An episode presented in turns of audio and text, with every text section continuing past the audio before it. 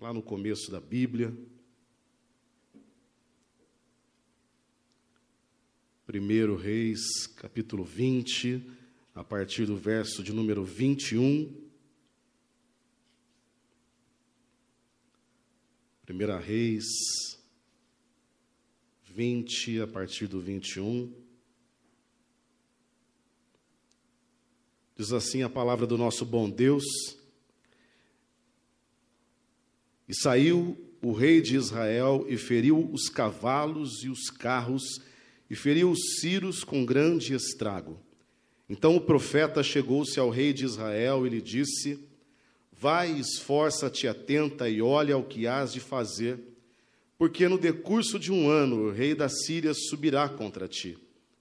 Porque os servos do rei da Síria lhe disseram: Seus deuses são deuses dos montes, por isso foram mais fortes do que nós, mas pelejaremos com eles no vale, e por certo veremos se não somos mais fortes do que eles. Faze, pois, isto, tira os reis, cada um dos seus lugares, e põe capitães em seu lugar, e numera outro exército, como o exército que caiu de ti, e cavalos como aqueles cavalos, e carros como aqueles carros, e pelejemos com eles em campo raso ou no vale, e veremos se não somos mais fortes do que eles. E deu ouvidos à sua voz, e assim fez. E sucedeu que, passando um ano, Benadad, rei da Síria, fez revista dos Círios e subiu a Afeca para pelejar contra Israel. Também dos filhos de Israel se fez revista, e providos de víveres, marcharam contra eles, e os filhos de Israel acamparam-se defronte deles, como dois pequenos rebanhos de cabras, mas os Círios enchiam a terra. E chegou o homem de Deus e falou ao rei de Israel e disse: Assim diz o Senhor: Porquanto os Círios disseram: O Senhor é Deus dos montes e não Deus dos vales, toda esta grande multidão entregarei nas tuas mãos, para que saibais que eu sou o Senhor. Verso 29, vamos ler também. E sete dias estiveram estes acampados defronte dos outros.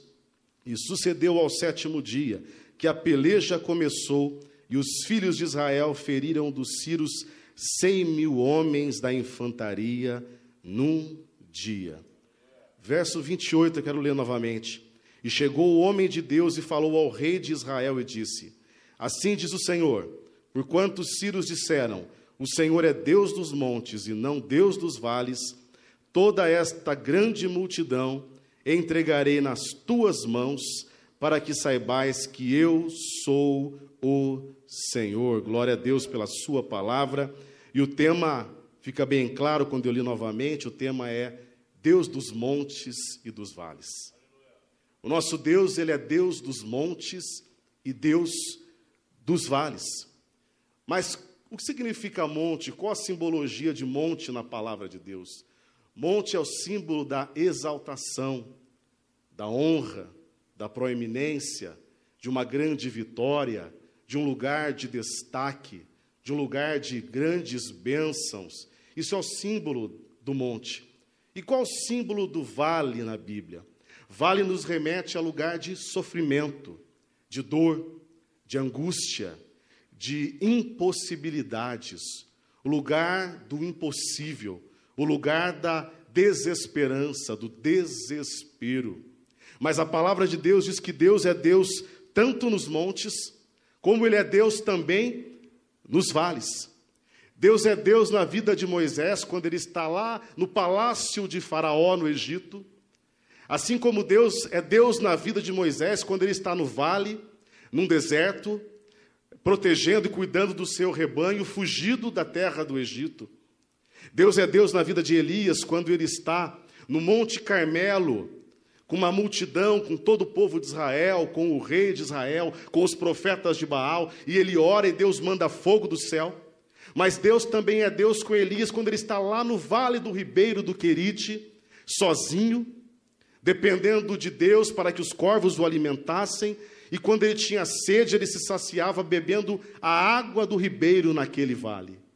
Deus é Deus de montes e Deus de vales.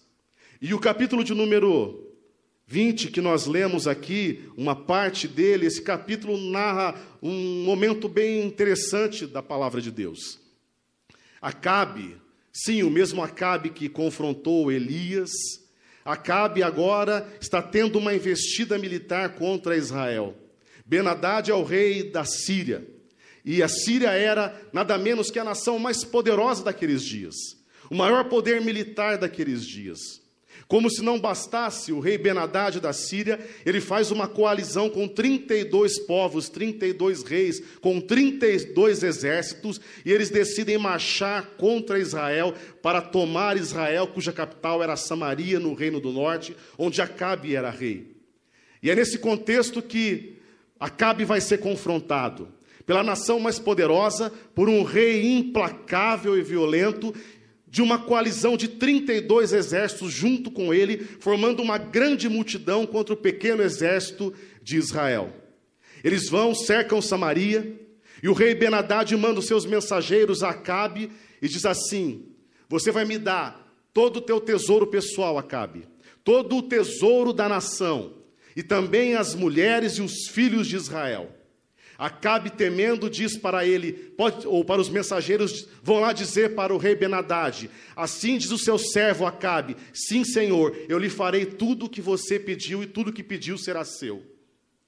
Mas o rei Benadad, não contente com isso, manda um mensageiro de volta a Acabe e diz assim Acabe: Você me deu o teu tesouro particular, todo o tesouro do reino, as mulheres e os filhos de Israel, mas agora eu vou enviar amanhã os meus oficiais para o teu reino. Eles vão entrar no teu palácio, na tua casa, na casa dos teus oficiais, e tudo que eles colocarem os olhos e que for aprazível a mim, eles tomarão também para mim. Acabe não gostou daquilo, se consultou com os seus conselheiros. Da primeira vez ele cedeu tudo, as mulheres, os filhos, porque não tinha mexido com ele, com o seu palácio. Mas agora ia mexer, então ele procura os seus conselheiros e eles dizem para ele assim: não ceda ao rei Benadad, não vá fazer o que ele quer, mas prepare o exército. E nesse momento Deus levanta um profeta que vai até Acabe e diz assim: Olha, prepare o exército e vá contra o rei Benadad, vá contra esse poderoso exército, porque o Senhor dará vitória para Israel. Israel se prepara, vai para a guerra, Deus dá uma grande vitória para Israel, e então o rei Benadad, com alguns dos seus militares e soldados que não foram mortos, eles fogem da presença de Israel. O profeta volta à presença de Acabe e diz assim: Acabe, te prepara, organiza o exército, organiza a nação, porque daqui a um ano Benadad vai se reorganizar e voltará com mais força contra Israel. Passa-se exatamente um ano como o profeta havia dito. Os soldados de Benadad vão até ele e dizem assim: Olha, rei, Israel nos venceu porque o Deus dele é o Deus dos montes. Mas se nós pelejarmos contra ele no vale, aonde o nosso Deus é poderoso, nós vamos prevalecer contra Israel e eles não terão chance dessa vez. Então Deus envia novamente o profeta Acabe e diz assim: Acabe, assim diz o Senhor, porque os sírios disseram que o Senhor é o Deus dos montes e não Deus dos vales, eu entregarei eles nas tuas mãos no vale, para que eles saibam que eu sou o Senhor. Deus é Deus dos montes e Deus é Deus dos vales. A primeira verdade é que Deus é Deus dos montes como nós lemos nesta noite. E como Deus dos montes, Ele está com Elias no Monte Carmelo. Quando Elias ora diante de uma multidão, diante de profetas de Baal, e Deus manda fogo do céu. Elias sobe ao lugar mais alto, ao cume do Monte Carmelo. E ele ora, e após mais de três anos de seca sem chuva, Deus manda uma chuva torrencial. E Elias está orando do cume do Monte Carmelo, porque Deus é Deus dos montes. Assim como Moisés, que está no palácio de Faraó, dentro de um propósito de Deus, e Faraó não percebe que ele está cuidando e criando aquele que seria o libertador do povo de Israel do meio da escravidão sua, mas Deus está com Moisés lá no palácio. Assim como Deus chama Moisés ao topo do Monte Sinai e lá esconde Moisés por 40 dias, revela segredos e tesouros escondidos a Moisés e revela da sua glória para Moisés, e Moisés desce com o rosto resplandecente devido à glória de Deus, porque Deus é Deus dos montes. Mas quem está nos montes também enfrenta batalhas.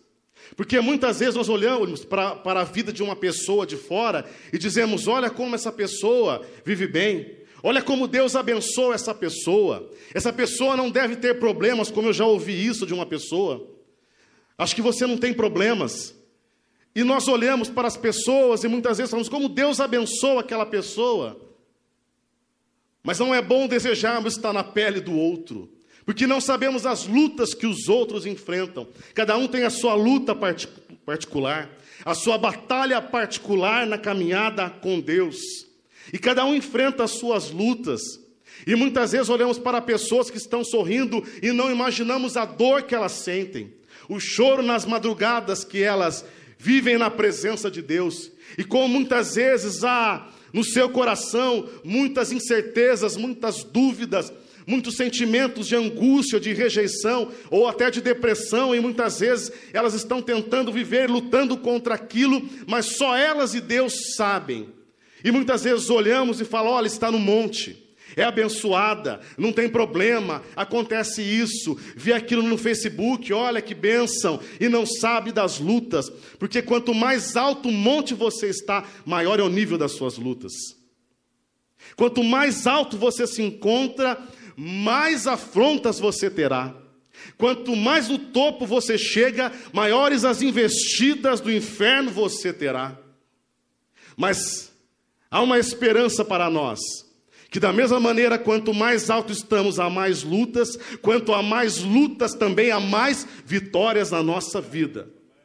E se a, essa luta é grande na tua vida, Isaías capítulo 51, verso 7 diz assim: que para cada dia de vergonha, Deus tem dupla honra.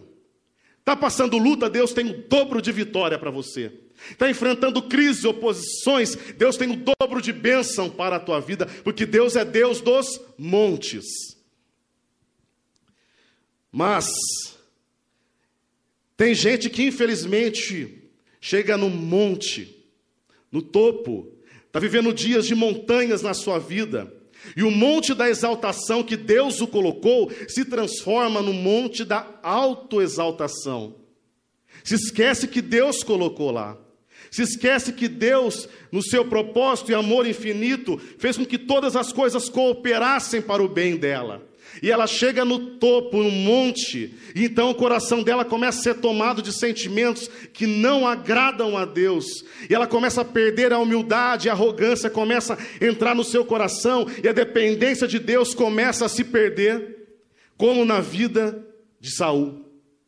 Deus coloca ele como um príncipe, rei de Israel, primeiro rei. Mas Saul começa a confrontar a santidade e o caráter de Deus. Ele começa a viver segundo o seu próprio coração. E algo terrível ocorre na Bíblia, que a palavra diz assim que Saul não percebeu que o espírito de Deus já não estava mais com ele. Tem muita gente no monte, mas que não tem a presença de Deus. Tem muita gente que está no monte cantando, pregando, fazendo, mas não tem a presença de Deus.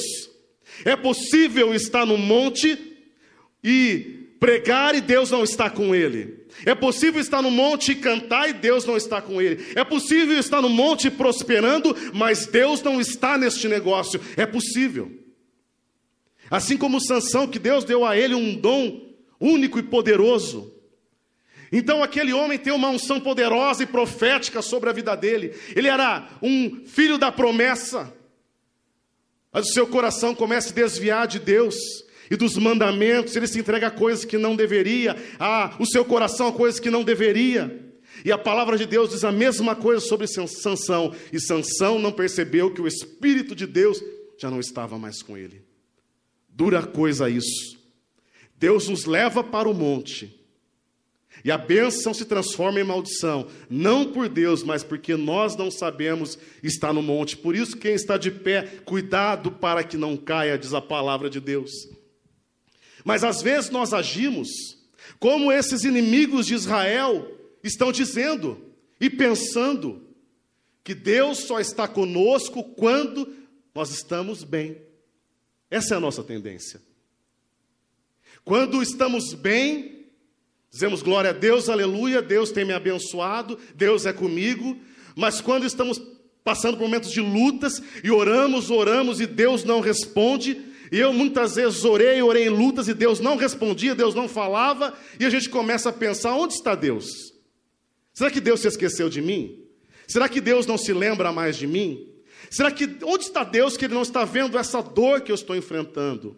Onde está Deus que ele não está olhando para esse momento, que ele não me dá um sinal, que ele não se manifesta, que ele não envia um anjo como em Getsemane para aplacar a dor do meu coração e da minha alma? Onde está Deus? E nós agimos como esses Círios.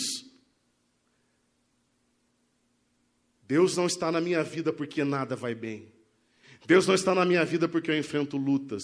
Deus não está agindo na minha vida porque eu estou enfrentando essa injustiça e Deus não se levanta, e Deus não confronta essa pessoa, e Deus não muda essa situação, e Deus não interfere nessa causa. Mas a palavra de Deus nos diz esta noite, aleluia, que o Deus dos montes é também o Deus dos vales. Ele é o Deus dos vales. E eu quero dar alguns exemplos esta noite de homens de Deus na Bíblia que passaram pelos seus vales, mas pelo poder de Deus eles prevaleceram. E o primeiro deles é Elias. Elias vai para o vale, para o ribeiro de Querite, e ele tem que ser sustentado por Deus. E talvez Elias teve que aprender a viver o silêncio de Deus. Será que talvez Deus não falou com Elias só depois de um tempo grande, quando Deus fala: Olha, agora vai para Serepta? Não sabemos, talvez sim. Talvez Deus estava ali estava certamente testando e fazendo o profeta crescer na sua fé e provando o profeta para que a sua fé crescesse, para que ele amadurecesse, para que Deus mostrasse que ele era o Deus do vale sobre a vida de Elias. E Elias está no Querite aprendendo a depender de Deus. Ele sobe no monte. Num dia ele está no monte, ele ora, o fogo cai do céu, ele ora, a chuva torrencial vem, e no outro dia ele está no vale pedindo para Deus a sua morte. Às vezes nós somos bipolares espiritualmente, mas Deus entende a nossa estrutura pequena, Deus entende as nossas dores, Deus entende as nossas dificuldades. Mas então no vale Deus vai preparar uma mesa para Elias. Ele está cansado, ele dorme, ele acorda, tem um braseiro com pão quentinho e uma botija de água fresca. E um anjo que fala para ele: agora come e bebe, porque a tua jornada é longa. Deus está dizendo assim: esse vale não é o teu fim, essa luta não é o teu fim, este problema não é o teu fim, essa circunstância não é o teu fim, essa injustiça não é o teu fim, isso que você está vivendo, que você não está entendendo, não é o teu fim. Deus está agindo e há um propósito para você. E Elias foi para o vale. Assim como Ezequiel foi para o vale. E Ezequiel vai dizer no capítulo 37: E a mão do Senhor veio sobre mim. E ele me levou em espírito, no espírito do Senhor, e me colocou no meio de um vale de ossos secos. E ele me fez andar por este vale. Então Deus fala: profeta, estes ossos poderão voltar a viver. E o profeta responde: Tu sabes, Senhor. Para mim é impossível, para ti não. Tu sabes. Então ele fala: então profetiza sobre esses ossos. O profeta vai profetizar, os ossos se juntam, há um grande reboliço, vem carne, vem tendões, vem músculos, vem pele, e agora tem um grande exército, mas de corpos. Deus é o Deus da restauração no vale. É só ossos separados, sequíssimos mas eles se juntam, há um rebuliço, há um barulho. Eu não sei se você pode ouvir nessa noite um barulho no mundo espiritual, que Deus está realinhando coisas na tua vida, no teu coração. Você está aqui porque há um propósito de você estar aqui. O Espírito te trouxe aqui nesta noite e quem tem ouvidos para ouvir, que ouça. Então Deus fala, profetiza, profeta sobre estes corpos sem vida. E o profeta vai profetizar, e o vento do Espírito vem, e se levanta um grande e poderoso exército que começa a marchar. Vale é lugar de reavivamento. Se está morto, Deus põe vida. Se não tem jeito, Deus dá jeito. Se não tem saída, Deus abre uma porta, como diz um louvor, de preferência onde não tem parede, para que você saiba que Ele é o Deus da tua vida e o Deus da tua história. De preferência onde não tem parede. E vale é lugar onde o vento do Espírito sopra.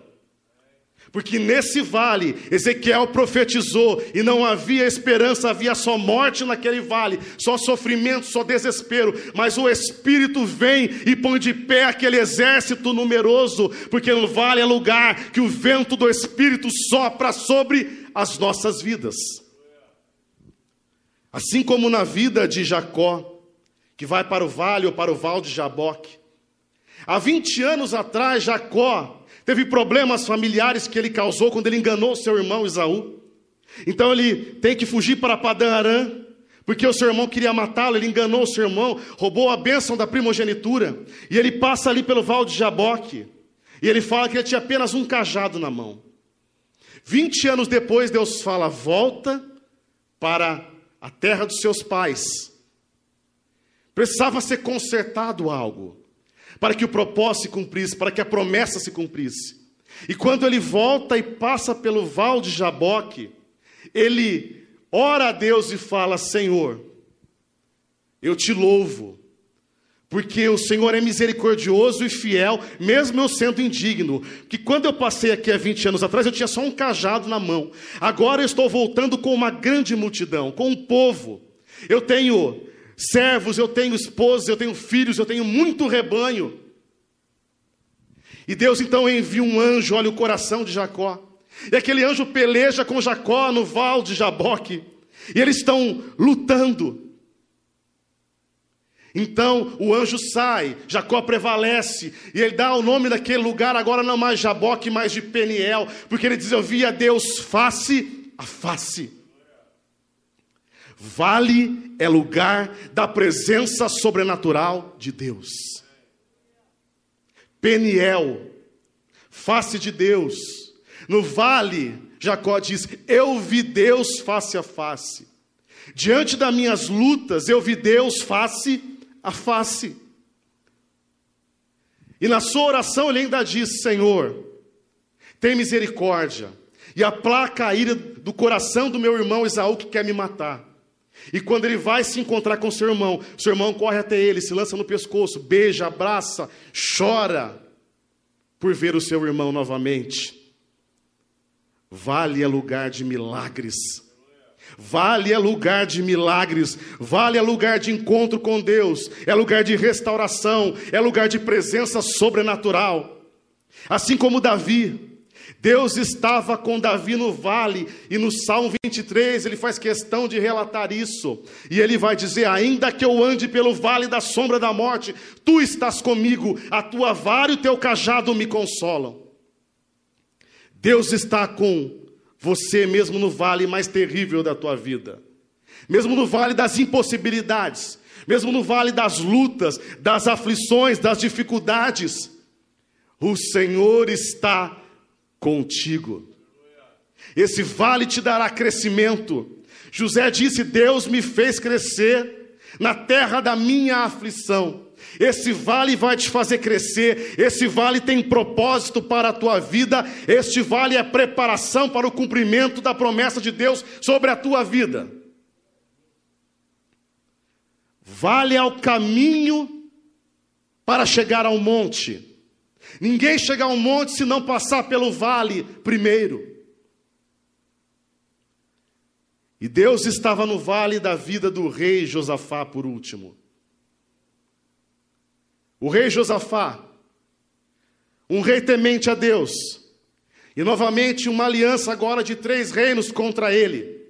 Vem contra Josafá, uma grande multidão e os seus Servos dizem para ele: Rei, vem uma grande multidão contra nós, um grande exército. A palavra de Josafá teme. Ele teme, segundo a Crônicas capítulo 20, ele teme, ele começa a orar, a chorar, a jejuar, a se entregar na presença de Deus.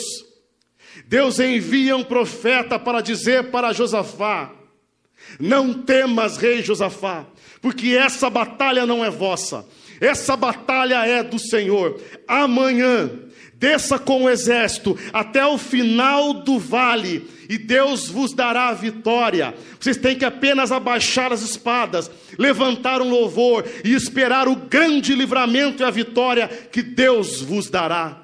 E assim acontece, porque vale é lugar da vitória de Deus sobre as nossas vidas.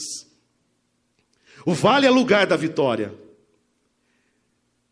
E nos vales acontecem as maiores vitórias da nossa vida.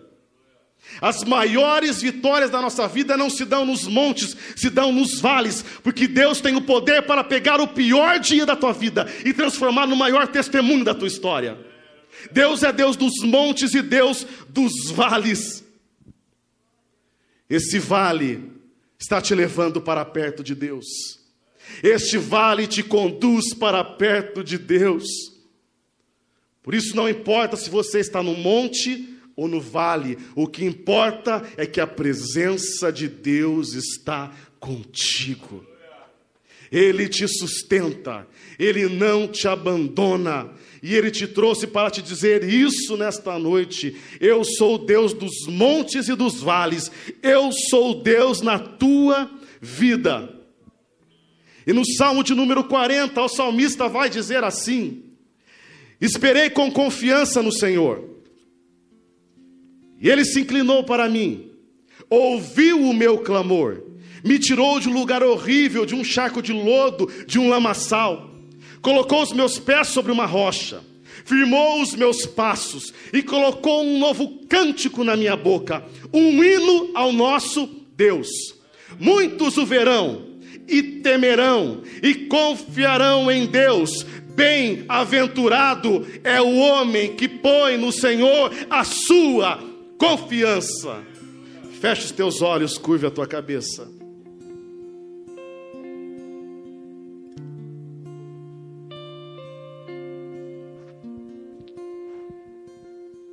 Deus é Deus dos montes, e Ele é Deus dos vales. O salmista disse: Se eu for para o céu, tu estarás lá. Se eu fugir para o mais profundo abismo, o Senhor também estará lá. Se eu for para o mar mais distante, ainda assim o Senhor também estará lá. Como é bom podermos contar com a presença de Deus, o Deus dos montes e dos vales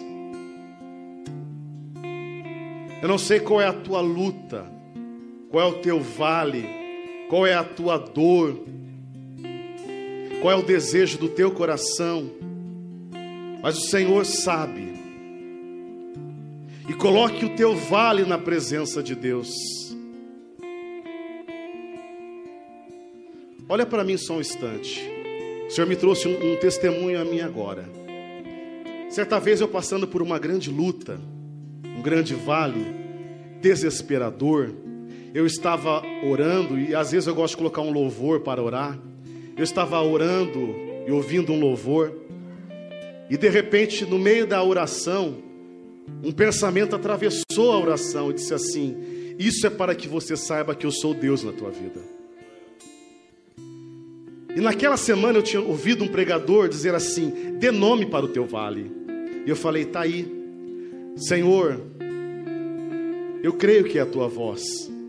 Se o Senhor disse que isso é para que eu saiba que o Senhor é Deus na minha vida, então eu vou pôr o nome desse vale de O Senhor é Deus na minha vida.